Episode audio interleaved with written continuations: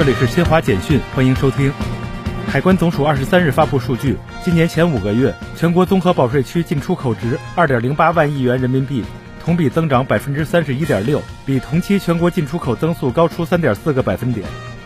记者从中国科学技术大学获悉。中科院院士、该校教授潘建伟及同事张强、陈腾云与济南量子技术研究院王向斌、刘洋等合作，近期突破现场远距离高性能单光子干涉技术，采用两种技术方案，分别实现四百二十八公里和五百一十一公里的双场量子密钥分发，创造了现场无中继光纤量子密钥分发传输距离的新世界纪录。